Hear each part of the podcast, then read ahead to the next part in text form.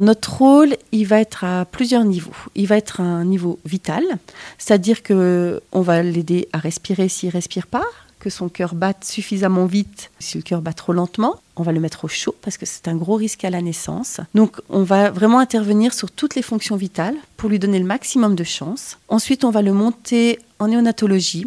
On passe en général toujours vers la maman et le papa. Souvent, le papa nous accompagne jusqu'à jusqu'à la place. Et là, on va continuer les soins en fait en fonction de la pathologie qui sera là, soit une prématurité, soit une asphyxie néonatale.